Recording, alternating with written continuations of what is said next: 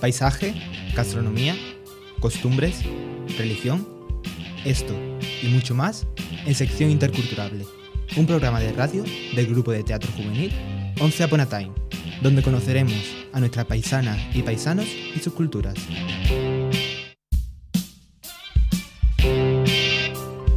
Buenas, somos 11 Upon a Time. Bienvenidos a Sección Interculturable. Somos 11 Upon a Time, un grupo de jóvenes culturalmente inquietos. Algunos, algunas nos conoceréis. Hemos salido de nuestras casas, de nuestras pantallas, y ahora nos encontramos en Radio Alcores, colaborando con el proyecto Interculturable, un proyecto europeo de la Delegación de Cultura del Ayuntamiento del Viso del Arcor. En este espacio contaremos con invitados e invitadas que residen en el Viso del Arcor o alrededores, cuyas raíces proceden de otros países. En el programa de hoy contamos con la presencia de Valeria. Hola Valeria. Hola. De Pablo. Hola. Y de Ángeles. Hola. Con sus respectivas secciones. Once Upon a Time, sección interculturable, cuenta hoy con la presencia de Julia Conquina. Hola Julia, bienvenida. Hola. Muchas gracias por estar aquí con nosotros hoy. ¿Qué tal? ¿Cómo estás? Bien. Cuéntanos un poco sobre ti, ¿de dónde eres? Mira, yo de Rusia, eh, vivo en España ya como más de 20 años. Y en el viso, como hace seis años viviendo. Eh, llegué porque tenía una amiga que vivía en España y me invitó a su casa de visita, ¿no? Yo no tenía pensamiento ni, ni quedarse aquí, ni trabajar, era de visita, eh, ya está. Pero en final, así se, ha surgido, se han surgido las cosas que me he quedado. Me ha gustado mucho esto y me quedé. ¿Y de qué parte de Rusia eres? Mm, Mi ciudad es centro de Rusia, como 500 kilómetros o 600, un poco al sur de Moscú, mm, al sur hacia Ucrania, un poco. Ajá. ¿Y qué es lo que más te gusta de Rusia?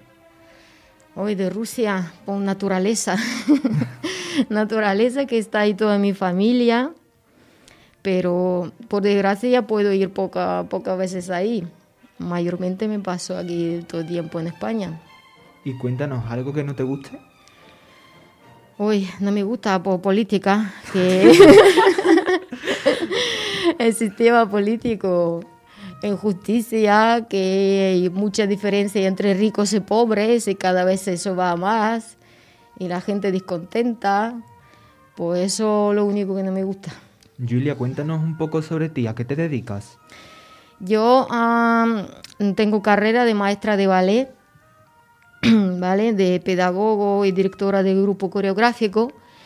Y por suerte, después de tantos años, hace seis que estamos en el viso, hemos podido con mi marido a abrir un local y tengo un grupo de ballet de niñas, dando clases de ballet, bueno, de niñas y, y adultas. ¿Dónde estudiaste? Yo estudié en Rusia una academia de cultura y arte.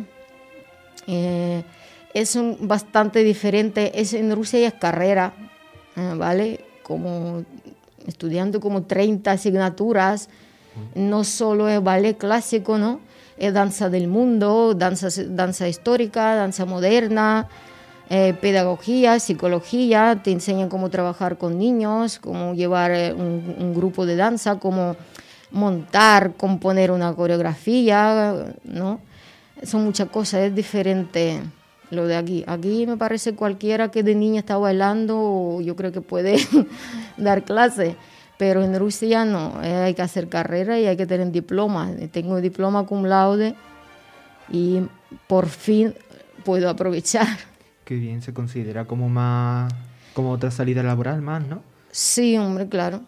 En Rusia maestro de ballet es igual como maestro de historia o de matemáticas, o sea, a, a ese nivel. Ajá. Se tiene que estudiar bastante.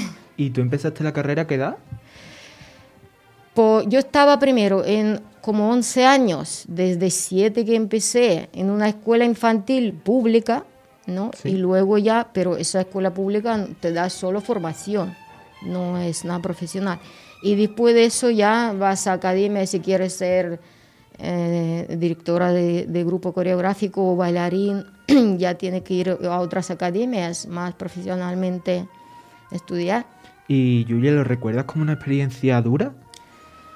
Mira, a mí como me gusta ballet tanto, tanto, tanto, para mí yo no tengo más que buenos recuerdos. Para mí no ha sido nada duro. Y como yo digo siempre, si tendría como gato siete vidas, digo, si me muero, me vuelvo a hacer lo mismo. Yo disfrutaba. Ahora son niños, son diferentes. Ensayamos algunos bailes, te lo hace repetir dos veces y dice la tercera otra vez y ya soplan, ¿no? A mí me daba igual. Yo iba a escuela de ballet y no para una hora, cuatro o cinco días a la semana íbamos y dos horas, tres, lo que haga falta. O sea, yo disfrutaba, disfrutaba y disfruto hasta ahora. ¿Y hay algo que te haya marcado durante tus estudios, durante tu recorrido como bailarina, que te haya marcado a nivel personal?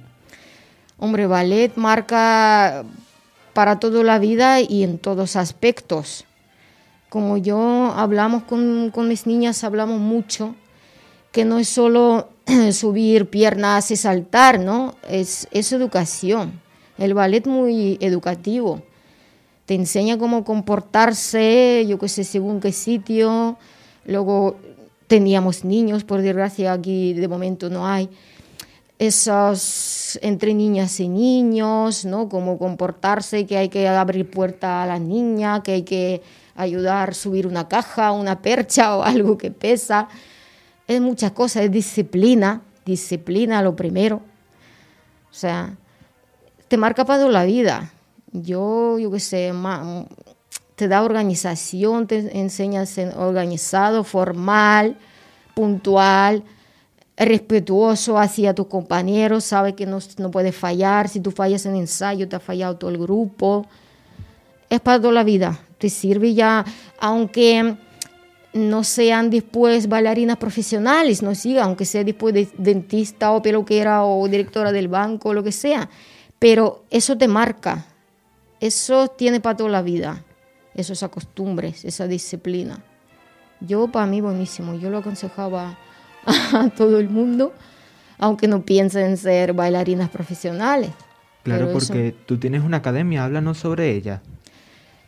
Sí, hemos, bueno, hemos abierto porque mi marido es maestro de taekwondo y la Federación Española de Artes Marciales han ofrecido llevar un local. Pues claro, aprovechando del mismo local, pues yo me empecé a dar clase de ballet. Ahí damos de momento la, la danza clásica, aprendiendo las obras, los, trocitos, ¿no? variaciones de, de, ballet, del lago de cisne, de Bella Durmiente, de, todo lo que podemos, ¿no? técnicamente. Y luego ya creo a partir del año que viene quiero ir dando ya un poco danza del mundo, que eso también muy bueno, muy interesante, eso te enseña que yo he bailado bailes de muchos países, de España, de Italia, de, países del norte, de, India, yo qué sé, me pierdo. Eh, y así lo conoce cultura, porque cada país tiene su traje nacional, sus pasos, ¿no? Y eso es muy interesante también, que no sea solo ballet, ballet siempre. Y Julia, ya acabando con el ballet, ¿el ballet solo tiene un, un baile o tiene varias ramificaciones? No, ballet clásico y ballet que se llama mm, ballet repertorio, ¿no? Que son, intentamos aprender, son coreografías hechas, por ejemplo, como el Lago de Cisnes, hace 200 años, y eso van pasando de generación a generación para no perder esa coreografía, ¿vale? Y intentamos, bueno, según niña, según técnica que tiene, yo cojo variación famosa de ballet Bella Durmiente, por ejemplo, pero según niña y técnica que tiene, yo puedo cambiar un poquito, facilitar la coreografía, los pasos cambiar a mi, a mi gusto y a lo que puede bailar bailarina. Pero así hemos empezado, pero así con el tiempo cada año voy un poquito más, intento que lleguen a, aprender una coreografía auténtica que estaba hecha hace 200 años por, el coreógrafo principal, lo que ha hecho, ¿no? Hombre, es su técnica ya más difícil, pero bueno, intentamos al máximo acercar esa coreografía, ¿no? A la auténtica. Claro, sin perder el respeto al trabajo inicial, Claro, eso es que yo soy muy... a mí me gusta respetar y me gusta, sí, esas tradiciones, respetar y cumplir. Ajá. Y Julia, como no puede ser de otra forma, y con lo golosos que somos nosotros, arrancamos preguntándote sobre comida de la mano de Valeria. Gracias, Daniel. Hola, Julia. Hola. Yo hace aproximadamente, creo que dos años, fui a Rusia, en concreto a San Petersburgo y a Moscú. Me gustó bastante y me llamó la atención que, por lo principal, en los desayunos del hotel se servían platos como las gachas o el pescado crudo. ¿Eso es algo común? ¿Pescado crudo para desayuno? Mm, Eso primera vez que oigo. La casa, la casa que tú dices, es papilla, sí, es normal. Bueno, sobre todo para los niños de toda la vida, la casa de, de cereales, ¿no? De sémola o arroz con leche, como también coméis aquí, un poquito diferente, pero parecido. Sí, mm, eso sí. Y aparte también como vosotros una tostada con mantequilla, mermelada, es una cosa, o cualquier galletas, más o menos como aquí también. ¿A ti cocinar es algo que te guste? No. Cualquier cosa menos cocinar. Eh, menos mal, he tenido suerte con mi pareja. Yo no sé cómo hemos así encontrado. Él cocina, yo frego. O sea, él se cocina como un chef de restaurante de cuatro tenedores y lo sabéis cómo lo deja cocinar los chefs después. Pero bueno, yo prefiero eso antes de cocinar. Yo cocino en unas mm, ocasiones puntuales o cuando él no está, tiene que ir a algún sitio o tiene algo que no puede, entonces sí. Pero no, no disfruto. Intentas evitarlo, Por ¿no? obligación, lo que sea. mm, Fregar, planchar, limpiar, coser, me da igual. Pero cocina no me gusta. ¿Y alguna vez que has tenido que cocinar por alguna ocasión puntual, has cocinado algún plato típico de aquí o algún plato típico ruso? Hombre, ruso, yo a lo ruso. Lo- los platos españoles me cocina Paco, que sabe cocinar de todo. Yo eh, ruso, yo qué sé, ensaladilla, bueno, ensaladilla rusa sí, es un tema aparte. Eso aquí que se llama ensaladilla rusa, que en Rusia no se le llaman así. Eh, en Rusia se llama ensaladilla Olivier por el nombre cocinero francés que lo inventó, ¿no? Y se llama en Rusia ensaladilla Olivier pero eso sí me gusta hacer, o filete ruso que se hace de carne picada, pero yo añado, como a mí me gusta comida sana, aparte de car- carne picada y, aparte por mi hijo, para meter un poquito más de verdura, que sabéis que a los niños esto no les gusta, yo meto ahí calabacín, meto zanahoria, ya cebolla, así disimuladamente, que va también ahí. Crepes también, ahora en Rusia, en no sé qué fecha, en el marzo, para finales del marzo, hay una fiesta de, todos los años, una tradición como despedida de invierno, ¿no? Para recibir primavera. Esas fiestas en, en la calle, eh, lo hacen una muñeca grande de paja, lo visten como de, pañuelo, una falda, una grande de metros, de 3, de, de 4 o 5 metros, y luego lo queman. Es como si fuera, eh, queman echando para que se vaya invierno, para recibir la primavera. Y en esa fiesta, en, en la calle, hacen fiestas, bailes, y bailan y cantan, y sacan a hacer crepes en la misma calle, con, con caviar o con chocolate, con cualquier relleno, con miel. a todo gusto. Son como las fallas rusas, ¿no? Sí, más o menos, sí. ¿Y cuáles son los platos y dulces más típicos? En Rusia se comen, yo qué sé, se cocina mucha patata, más que en España, por ejemplo. Eso que me echo de menos y a veces sí me da, "Uy, tengo ganas de patata, voy a hacerme puré de patata. Eso, filetes, sí, pescado al horno, cerdo al horno, pollo, muchas ensaladillas de todas clases.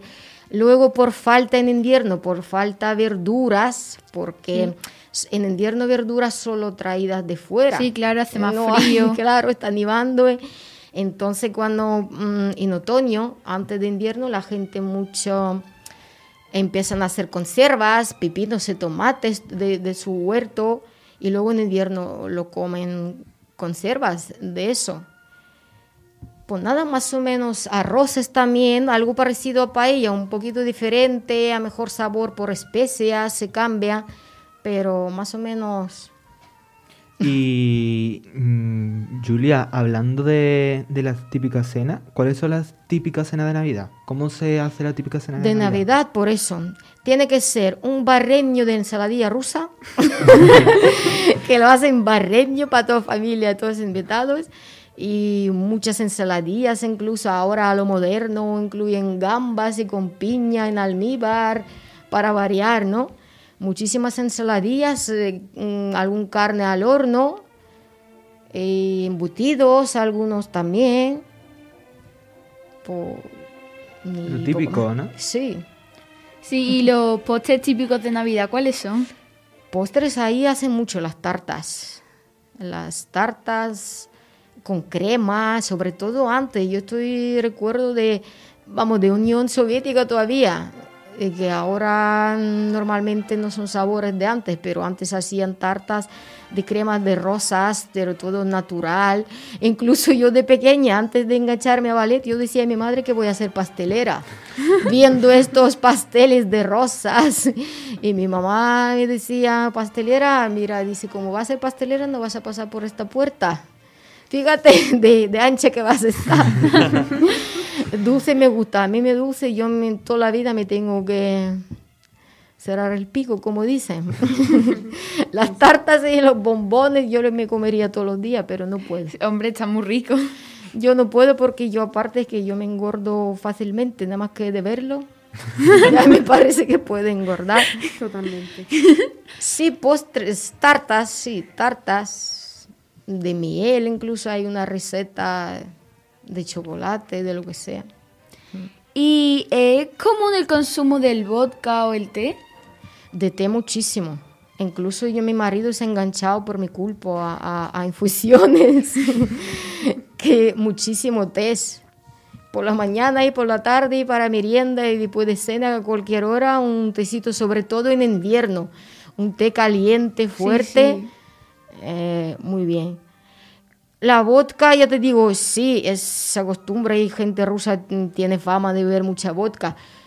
Se beben. Pero en mi familia, lo primero que desde abuelo del padre de mi madre, de parte de mi madre, que, que, era alérgico y mi madre alérgica y yo también. No es ponerse mal, pero yo me tomo un chupito, mi madre se nos pone la cara colorada y cuello, el pecho colorado ya. O sea, en mi familia nadie nadie bebía ni bebe y que tampoco entiendo yo. Yo soy muy dulcera, como de postre igual que en bebida. Yo si bebe un, un Vélez, yo que sé, un chupito de Vélez y, y, y, puedo que no acabo ni un chupito o si un licor, un Malibú como mucho. A mí me gusta cosas dulces. A mí para comer y beber disfrutar el sabor. Y vodka, sabor de vodka, yo no lo entiendo. Yo seré rusa rara. yo no entiendo sabor de vodka porque no sé, para mí no es para disfrutar.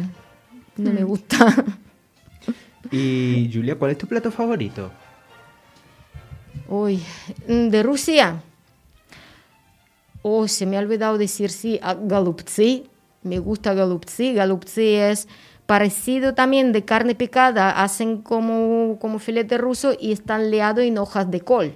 Y eso se hace en una olla en vapor y dentro de colesa se pone muy suavecita la carne, muy blandita, suavecita. O pelmeni, también con un poquito de carne picada que sería una, una masa normal, pero masa hecha de agua, harina y sal. Y dentro de eso, yo creo que japoneses y chinos también tienen algo así, de forma parecido, unos platos así. Eso sí que me encanta. Julia, nosotros somos muy curiosos, pero sobre todo con quien te voy a presentar a continuación es una persona demasiado curiosa, la cual tiene un montón de preguntas para ti. A quien me refiero es de Ángeles. Hola Ángeles. Hola. Bueno, eh, la verdad es que sí, que soy muy curiosa. Eh, me lo pregunto todo y sobre todo de Rusia, que es un país que no conozco en general. No sé mucha cultura, bueno, sé los estereotipos, y claro, me gustaría desmentir algunos de ellos. Eh, como por ejemplo, ¿te consideras asiática o europea? Porque ya sabes que Rusia que es enorme. Sí, no, yo soy europea, yo de asiática no tengo nada. en asiática, eh, eso más para Siberia, para ir para la derecha, para China, para allá. Eh, sí, son un poco diferentes. Y, y sobre machismo, la mujer ahí más llevada por el hombre, no sé. Que hay mucha, No. muchísima diferencia entre la Rusia europea y la Rusia asiática entonces. Sí, un poquito sí, sobre todo, claro, no es lo mismo capitales o ciudades grandes que, que la gente con mente abierta, que los pueblos pequeños, antiguos, que todavía tienen la mente cerrada. Yo no, a mí me matarían por ahí. Y bueno, hablando de Siberia, eh, sobre el frío siberiano que tanto se conoce, ¿hace tanto frío? Mira, 20 años que vivo en España. Cuando me preguntan esas cosas, siempre tengo la misma respuesta eh, que nunca he pasado en Rusia, con todo frío que hace ahí. Nunca he pasado tanto frío en Rusia como aquí en España. Y siempre todos 20 años he vivido en sur de España. ¿Por qué? Os explico por qué. En Rusia, aunque sea en la calle 20 bajo cero, 25 bajo cero, bueno, así sale días sueltos, ¿no? Mm, te sales a la calle no para estar, llegar a un sitio, a tu trabajo, ¿no? Al colegio o a tu trabajo rápido, vestida, con tu abrigo de pelo, hasta el suelo, con tus botas de pelo, con tus medias de pelo, con tu gorro, o sea, vas mm, guantes, vas preparado. Y entras en edificio cualquiera, ahí hay todo ese edificio, tiene calefacción general. Yo en mi piso que tenía, yo tenía que a veces abrir la ventana para ventilar, para que me entre frío, de calor, eh, como se calienta dentro, ¿no? De, de radiadores. Yo recuerdo en mi apartamento, me, me puso mi padre cortinas y tenía que poner como 10 o 15 centímetros eh, el visillo de, de radi- de radiador más lejos porque se me quemaba el visillo del caro- calor que desprende eso. O sea, y aquí no. Aquí sí, veranito bien, ahora temperatura maravillosa, pero con el frío, la culpa de los edificios que no preparados aquí. O sea, a veces tú dices, mira, dentro de casa sí tengo más frío que en la calle cuando salgo en el sol. En Rusia construyen edificios de ladrillo macizo, doble, gordo, o sea, ventanas dobles. o sea, más, más preparado en ese, en Se ese aísla muy sentido. bien, ¿no? Claro. Aquí ya, ya digo, aquí me he pasado yo más frío que... Claro, es que aquí preparamos Rusia. las casas para el calor y aún así en verano pasamos calor en las Y casas. fíjate, en No sé. Rusia cuando hacía se bajaba hasta 25 bajo cero, colegios no se abren. O sea, se supone que los niños con tanto frío pueden quedarse en casa. Pero no nos quedamos en casa a poner patines y a patinar al lado de la casa. que no te vean, pero a patinar. Claro. Y bueno, mm, es una pregunta que siempre me he hecho. Eh, de la Unión Soviética salieron varios países y con ellos supongo que varios idiomas. El húngaro, el búlgaro, el rumano. Es que ni búlgaro ni rumano no entraba en Unión Soviética. Perdón, me he equivocado. Pequeño error. Eh, Pero sí. bueno. eh, Ellos sí, mira, yo he conocido a los búlgaros aquí en España, en aquella época, ellos sí, la Rusia, tanta influencia que tenía, lo aprendían idioma ruso nuestro, ellos, pero que no pertenecían eh, a Unión Soviética. Claro, y mi pregunta era, eh, ¿los idiomas de sus países han variado del ruso o son los mismos? No, cada, cada país tiene, eran 15, 15 incluyendo con, con Rusia, 15 repúblicas, ¿no? Ucrania, mm, podemos entendernos, ¿no? Algunas palabras, algunas no entienden nada, pero yo creo que con ucranianos más que se entiende. Bielorrusia, a lo mejor. Pero los demás no tiene cada república su, todo, todo suyo, un país aparte, su idioma, su traje, sus tradiciones. Claro, su y además el, el alfabeto no es el mismo, ¿verdad? No, y sus letras también tiene todas. Y las letras son diferentes, sí. Vale. Es que no tenía ni idea de eso, la verdad. Y bueno, eh, cambiando un poquito el tema, eh, sobre la religión. Eh, ¿Qué religión eres? O si crees en alguna religión. Bueno, mira, en Rusia son ortodoxos, ¿no? Sí. yo, creyente, pues yo no soy creyente de ir a misa, ¿sabes? Yo creo que pertenezco a mayoría de gente que vivió mientras que te va bien la vida, todo bien, no está pasando nada malo, todo sano y salvo, el trabajo y los hijos, todo bien, no recuerdes de nada. Pero claro, si se pone alguien de tu familia malo, o tu hijo, tiene que operar, o incluso dentro de avión, yo creo que más de uno ha rezado. Claro, sí. pues yo soy así también. No sé, algo habrá, ciencia dice que no, pero dentro de avión rezamos todos, creo. Claro. ¿Y entonces te sientes más identificada con la doctrina ortodoxa o con la católica? Sí, la, la ortodoxa, pero yo creo que, bueno, en fin y al cabo, el Dios, si vamos a decir, por ejemplo, ¿no? que si, existiera, es el mismo, ¿no? Para todo. La única diferencia es de, de, manera, ¿no? De, de, traje o... Mira, por ejemplo, incluso eso de rezar, de Padre Nuestro, yo por curiosidad, que yo también curiosa también como tú, me lo he intentado traducir, ¿no? Y son las mismas palabras. Sí pero clavadas, traducidas. Eh, la única diferencia, mejor la cruz católica y ortodoxa, eh, las líneas de cruz un poco diferentes. Luego, arquitectura diferente de, de las iglesias de ortodoxa y católica. Dentro de iglesia, por ejemplo, la iglesia rusa no tiene bancos, ahí toda misa tiene que estar de pie. Mm, pero en fin y al cabo, rezan, yo creo que al mismo Dios, un poquito diferente, uno sentado y otro de pie, pero por mí es lo mismo. Pues sí, al final todas las religiones rezamos al mismo Dios. Claro. Entonces, y bueno, algo de Rusia que es muy simbólico son las matrioscas. Sí. ¿Cuál es el origen de ellas? Eh, ¿De dónde han salido?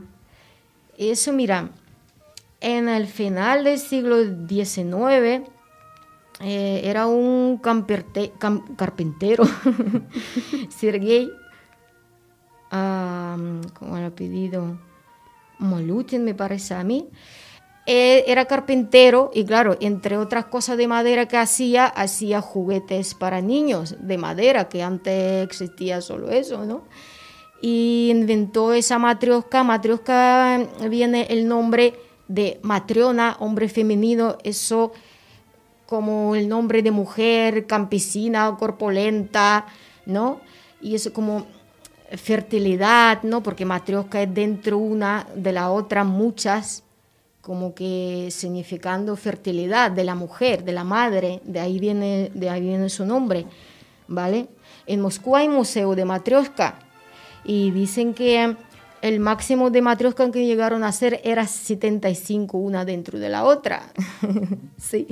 Ahora no lo hacen tanto y en Moscú se vende un montón. En Moscú es un souvenir, el primer souvenir eh, que llevan todos los turistas que van comprando. Pero claro, para turistas hacen de 5, 7, 10, 20, yo creo que como mucho. Pero que se vende mucho Fíjate curioso que yo en mi casa, todas matrioscas que, que traía yo de Rusia, que tengo regaladas todas, no tenía ninguna. Y tenía un conocido cuando yo trabajaba en cafetería, venía un hombre a tomar café todos los días a esa cafetería y él era agricultor y un año con, con su empresa eh, han ido a Rusia a una feria de agricultores ¿no? de muchos países. Y viene, vuelve el hombre de ahí y él me ha traído dos matrioscas de ahí, me regaló un español. O sea, las dos matrioscas que tengo en mi casa ahora me ha traído un español de Rusia, de Moscú. y ahí lo tengo. Hmm. Vamos, que entonces al final es algo que, que se tiene en todas las casas de Rusia. Bueno, todas. Yo creo que más bien extranjeros tendrán. Claro. Porque claro, eso era como juguete para niños, pero ahora ya sabéis juguete que tienen los niños. Ya la matrioska yo creo que interesará poco más bien la tablet que matrioska. Pues sí. Pero sí, antes sí, eso, que son muy bonitas. Y antes hacían eh, la cara siempre de niña o, alternando uno niño, niña, niño, niña. Y ahora los modernos hacen con caras de los presidentes, de zares, de, ahora hacen con caras de, de lo que tú quieres, vamos pero a mí me gusta auténtica. con su trenza, con sus flores. con sus cositas. Y bueno, eh, mi última pregunta es que tenemos muy poco conocimiento de Rusia. Por ejemplo, sobre la arquitectura. Solo conocemos la Plaza Roja y el Palacio del Zar, pero Rusia es muy grande. ¿Cuáles son mm. para ti joyas arquitectónicas poco conocidas de Rusia? Y que sean sitios que tú digas, está infravalorado, no es tan, no es tan típico visitar esto. Mira, en Moscú, es lo que tú dices, en la Plaza Roja, os voy a contar, la, la iglesia esa, que yo creo que por lo menos inimaginable he visto todas, que lleva muchas cúpulas de diferentes colores. Esa iglesia estaba hecha en los tiempos de, de Iván el Terrible, ¿no? Y después de construir esa iglesia, el Iván el Terrible lo mandó a dejar ciego al arquitecto que ha construido para que no vuelva a repetir, para que no exista nunca otra igual. Lo dejaron ciego al pobre después de acabar esa iglesia. Sí, eh, el Iván el Terrible era muy terrible. Sí. y Moscú Mira, a mí me gusta Moscú, pero ahora una mezcla, sí hay muchos edificios e iglesias antiguas, pero ya hay esos rascacielos que tú lo ves imágenes y tú dices, ¿eso es Moscú o es Nueva York? o sea, mucho, Moscú es mucho moderno. A mí me gusta, yo prefiero, a mí me encanta San Petersburgo.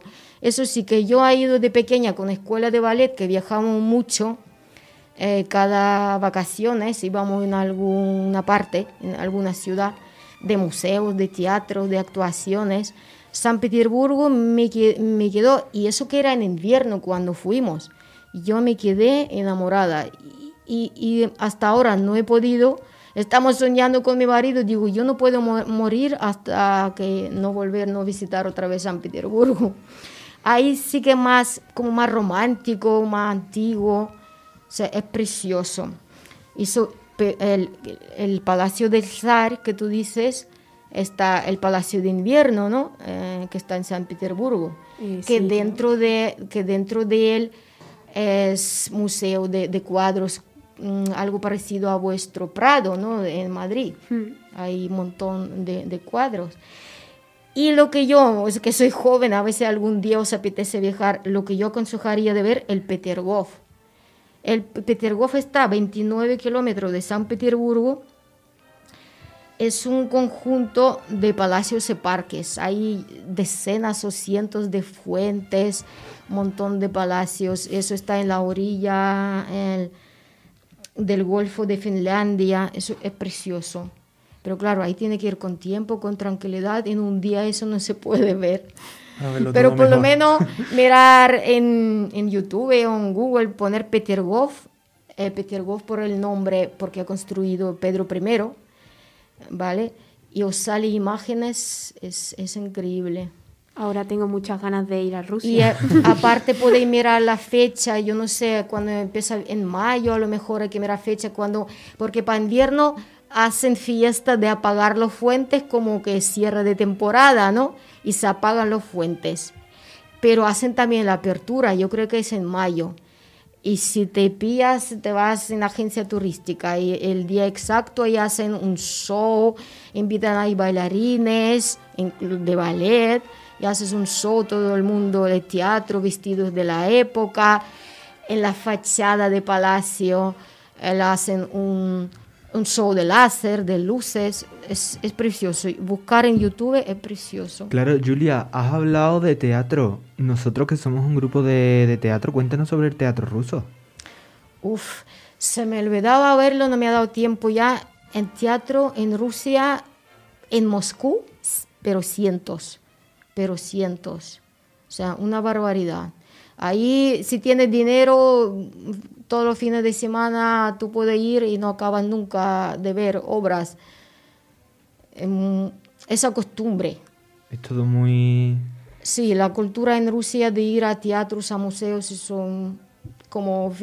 Teniendo dinero, vamos, yo me iría todos los fines de semana. Julia, como bien nos has contado, eres bailarina, por lo que la música debe ser una parte muy importante para ti. Por eso Pablo te va a preguntar sobre música, folclore y tu lengua, el ruso. Sí, yo. Hola. Hola. bueno, como ha dicho Daniel, la música, al ser tu bailarina y profesora de ballet, es algo importante, pero realmente, eh, ¿qué significa para ti la música? Uy, para mí con mi prof- profesión, yo estoy todos los días escuchando música, pero claro, ahora mismo de ballet. Ahora mismo ballet, ballet, ballet de ballet, buscando a ver qué, qué baile pu- puedo hacer, ¿no? Hombre, buscando sobre todo para niñas que sea ritmo más facilito, más, más claro para, para oído infantil, ¿no? Que, que lo oyen bien. Y del pop, un Eso. poquito, si me pongo en casa a limpiar y necesito animarme, entonces sí me pongo alguna cantante. Entonces el pop te gusta, ¿no? Sí, ¿Me puedes recomendar así algún tema pop ruso? hombre, a mí me gusta, puedo poner que se le llama una chica Palina Gagarina, que ha ido a Eurovisión y se quedó Sí, vamos a segunda. escuchar, estamos escuchando ahora mismo su tema.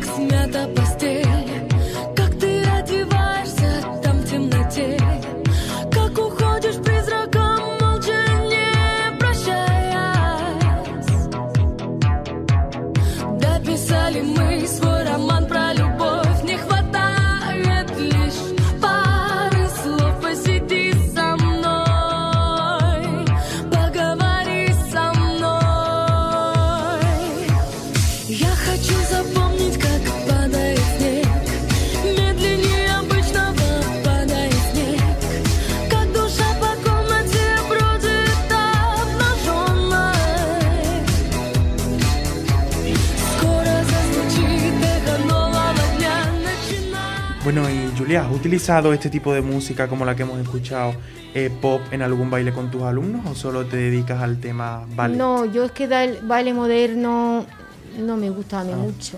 O sea, respeto de ver lo que otros hagan, pero yo no. Si algún día me, me- se me presenta una maestra que para dar clase, yo encantada, ¿no? Para, para en mi escuela, pero yo misma no me gusta mucho. Algún contemporáneo, mm, de alguna chica más mayor que me pida, lo haremos. Pero la cosa moderna, yo lo he hecho examen, ¿eh? los estilos esto de hip hop y tal, yo qué sé, de varios estilos cuando se estaba examinando. Y tengo sobresaliente, pero me ha pasado muy mal. Mi cuerpo tan es que está acostumbrado a la postura y movimiento ese clásico, ese eh, delicado y fino y elegante, que yo vamos, cuesta, me, te pasa, me pasé muy mal de, de hacer mi cuerpo, o sea, a, a la fuerza eh, ese, esos movimientos bruscos. Son dos eh, formas totalmente es, diferentes. Es diferente, es diferente. Cuando tú te acostumbras, te crías en clásico, la bailarina clásica, para bailar moderno, mm, es, es que como romperte, ¿sabes? Es que te tiene que romper algo por dentro. es diferente, postura y movimiento. Bueno, y cambiando un poco de tema, centrándonos en nuestra localidad, El Viso, ¿te, te has sentido te sientes integrada en, en este pueblo? Sí, eh, muy bien, con, la- con, con los padres y con los vecinos. Nos traen el, el vecino, digo, Paco, no vamos a pasar hambre. Nos traen de su campo siempre algo en naranjas, granada o lo que sea. Sí, muy bien. ¿Y practicas tu lengua aquí? No, porque no tengo con quién. No hay ninguna eh, comunidad rusa en El Viso en la que puedas compartir tu- tus costumbres ni tus Es, mira, estamos aquí seis años, están ocupados. Yo sé que mi Paco, Paco dice, hay una, una mujer rusa que trae su hijo a taekwondo, a su clase, pero nada, hemos hablado un ratito, así, hola de Dios, pero que tampoco ni, ni- no tengo ni tiempo, o sea, ¿sabe? Para salir y tal. En, en Murcia, cuando vivía en Lorca, antes de venir aquí, ahí sí que pasé mucho más años y ahí tengo mi amiga, esa que desde el principio que llegué a visitar, y luego tengo otra. Y sí teníamos más comunicación, en plan salir a tomar un cafelito en centro comercial y tal. Pero es que ahora ni conozco gente, es que ni tengo tiempo para conocer. Yo cada, cada momento, yo mi ballet, mi ballet, aparte mm, los trajes de ballet lo hago yo también. Y, y todo el rato estoy con los cascos con el teléfono, viendo ballet o escuchando música y a la vez cosiendo los trajes. O sea, ¿Te gusta la costura entonces, no? Sí, no soy costurera profesional, pero todo, por ejemplo, si entráis en el Facebook y veis la página de Escuela de Ballet, y todos los trajes que veis, todos están hechos con mis manos. Qué bien. Mm, No sé, casualidad. Bueno, una preguntita, ¿tienes hijos?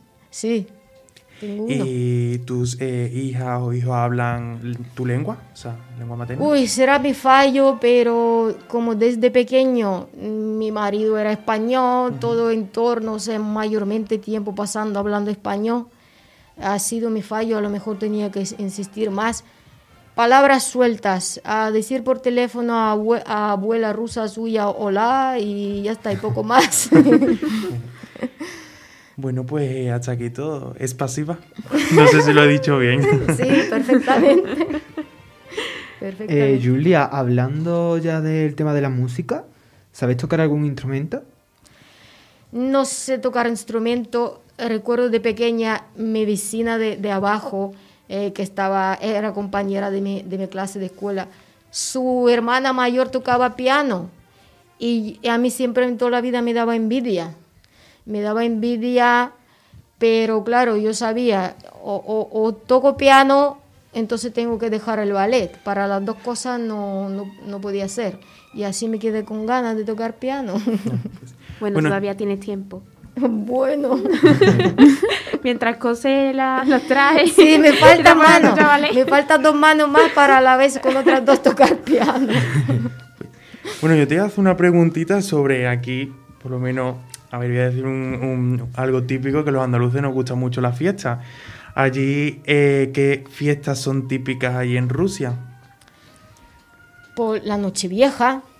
La Nochevieja se celebra a, lo fuerte, en familia, y la cena, y después de las 12 se sale a la calle, a la plaza de ciudad, y ahí cante y baile y conciertos y tal. 8 de marzo, que aquí no se celebra, bueno, el Día de la Mujer Trabajadora y hasta algún cartelito que otro en, en redes sociales y hasta en Rusia se celebra muchísimo. Se, eh, se regala, costumbre de regalar tulipanes, eh, flor de primavera. A las mujeres, día, a las mujeres a todo, incluso Ah. si de ayuntamiento sale, incluso lo ponen a la calle eh, regalando una- unas personas con cestas de tulipanes, ah, entregando, aunque sea uno, a cada mujer que pasa a su lado. Qué guay. 8 de marzo, ¿qué más? Por eso la, la de primavera para despedir invierno. 9 de mayo, como no, la, la victoria de, con la guerra mundial, con- cuando con el Hitler, eso sí que es sagrado, esto es sagrado. Y nada, así de religiosas también algunas, que gente que cree que van a misa en esos días, también el nacimiento, ¿no? ¿Y hay alguna que tú tuvieses como favorita, que tú dijese, Yo estoy la- deseando que llegue este día para, para Yo la celebrarla"? noche vieja tengo recuerdos de mi familia, me empiezo a recordar en Navidad porque ahora ya también por la ecología, pa- por el cambio climático y tal, y cuida un poquito más y algunas personas compran árbol de Navidad de plástico como aquí, pero que en mi infancia era un abeto, un árbol natural y, y cuando entraba mi padre, hasta ahora me empiezo a recordar y parece que siento olores de ese frescor, ese congelado cuando se entra con árboles de Navidad recién cortado y huele a oxígeno, parece que huele. Y decorando con mi padre siempre decorábamos poniendo las bolas y las luces. Qué guay. Eso sí que es sagrado. Y bueno, eh, te quería hacer una pregunta. Eh, ¿El cine es ruso? Yo la verdad es que no conozco ninguna película de, de Rusia. Eh, ¿Qué nos puedes decir? Mira, para mí lo mejor que a mí me gusta mucho la historia, tanto leer como las películas, yo historia, historia, historia, de lo que sea, de cualquier país, me gusta mucho la historia. Y hay un, un productor de cine, un director de cine que se llama Nikita Mikhalkov, eh, que incluso también en YouTube podéis encontrar su película que ha recibido hasta Oscar, tiene un Oscar, que se llama Barbero de Siberia.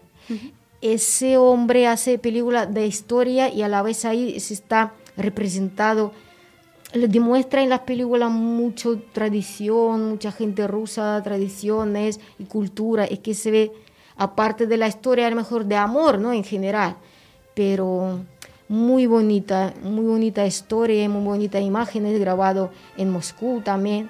Él mismo eh, él hace papel de, del zar en esa película y sus hijas también pequeñas ahí participan. Nikita Mikhalkov. Y esa película hay en español, en YouTube. Pues sí, para buscar Barbero de Siberia, no confundí con Bar- Barbero de Sevilla. Barbero de Siberia es, es buenísima. Pues le daré una oportunidad. para llorar. Y Vaya. ¿Has tenido alguna vez choques culturales aquí? Choques culturales, ¿qué, qué quiere decir?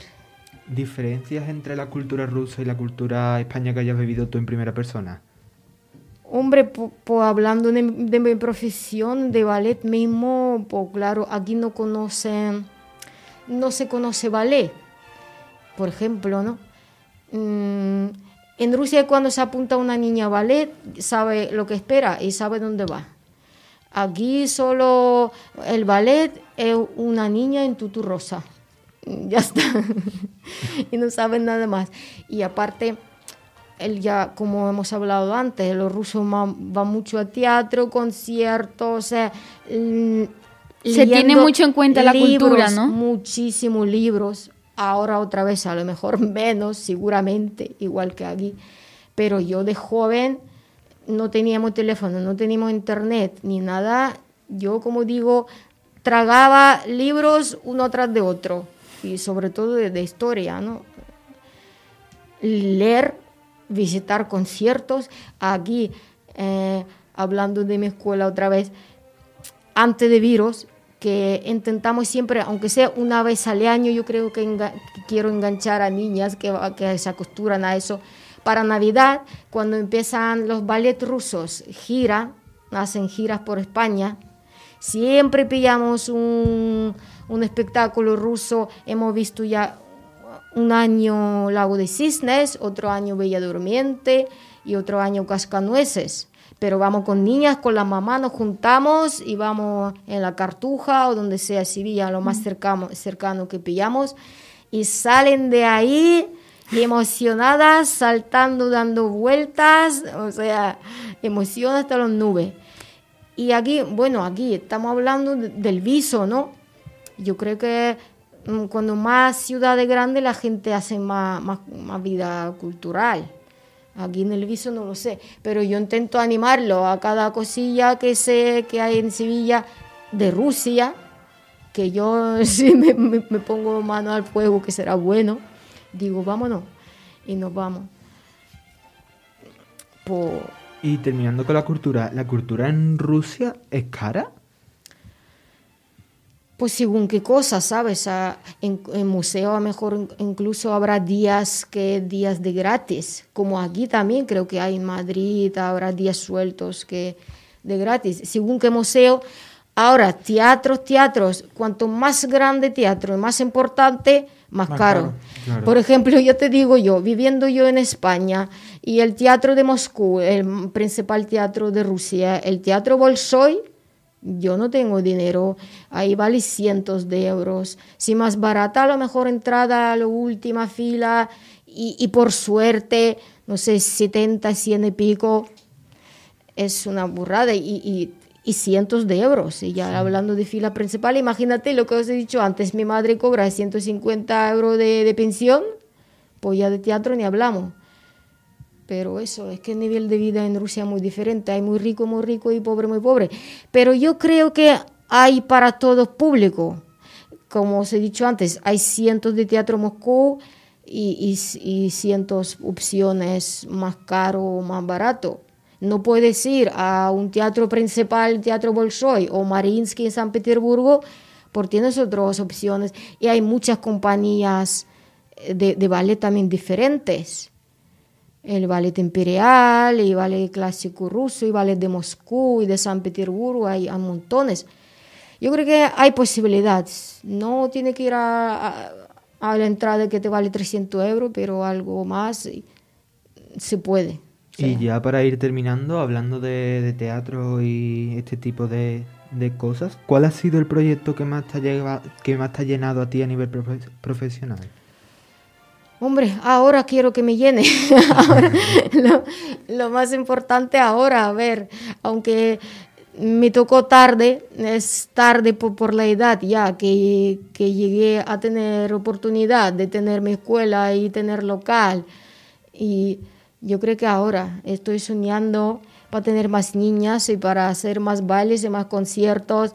El concurso hemos ido, ya hem- hemos empezado antes del virus eh, a ir a concurso donde mis niñas, he llevado tres niñas nada más, que somos pocos todavía, pero han ganado primer premio en Andalucía, por ejemplo.